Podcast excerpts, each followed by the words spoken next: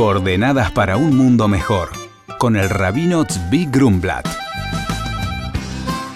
Leilun Ishmat, en eterno recuerdo y para la elevación del alma de Kevin, Baruch Lair Meir Ben Israel.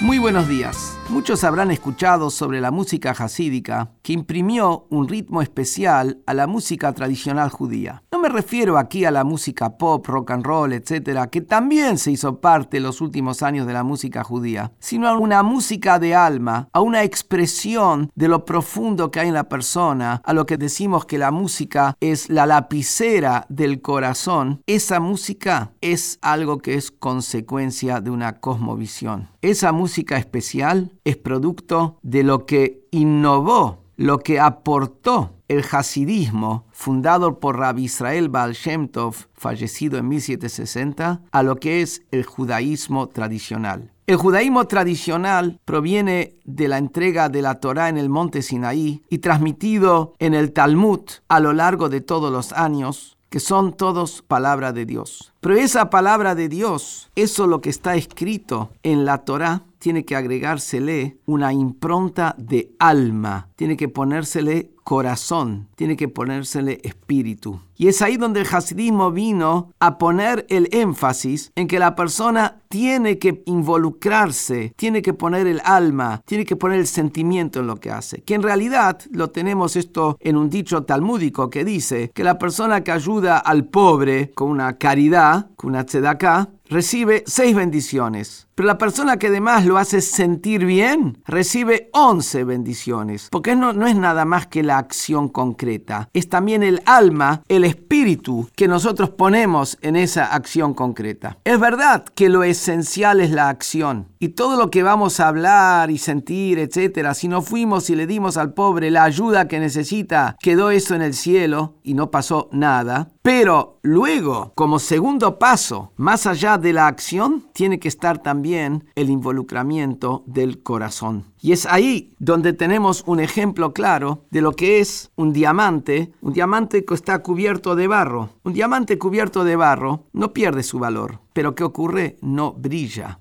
Así también la mitzvah. La mitzvah no pierde su valor. Una mitzvah, un acto de bondad, un mandato divino, hay que cumplirlo incondicionalmente. No importa cuál es la motivación. Puede ser incluso una motivación materialista. Pero si va a hacer lo correcto, que haga lo correcto. No importa la motivación. Lo que ocurre es que está cubierto de barro. La mitzvah no pierde valor, pero no se luce, no brilla. Y el objetivo es que la mitzvah brille, que la mitzvah de alguna manera se luzca. Se luzca no me refiero frente a los demás, se luzca con su brillo de espiritualidad. Este jueves y viernes es el aniversario 219 de la liberación de Rabbi Shneur Zalman de El fundador del movimiento Chabad, que a través de sus escritos, especialmente el libro Tania, armó un sistema para realmente poder llegar a través de la mente a abrir el corazón de cada uno sin condiciones. Hagamos uso entonces de esta riqueza de lo que es el hasidismo para dar profundidad a nuestras vidas. Muy buenos días.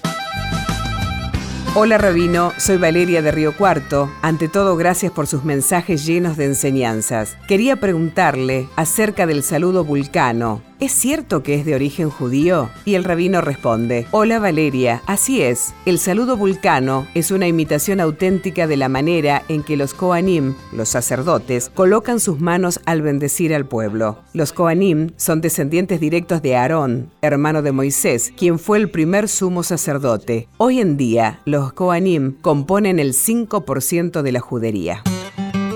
Por consultas al rabino pueden escribirnos a coordenadas.jabad.org.ar. Coordenadas para un mundo mejor, con el rabino Tzvi Grumblat. Shalom y Shabu Tov.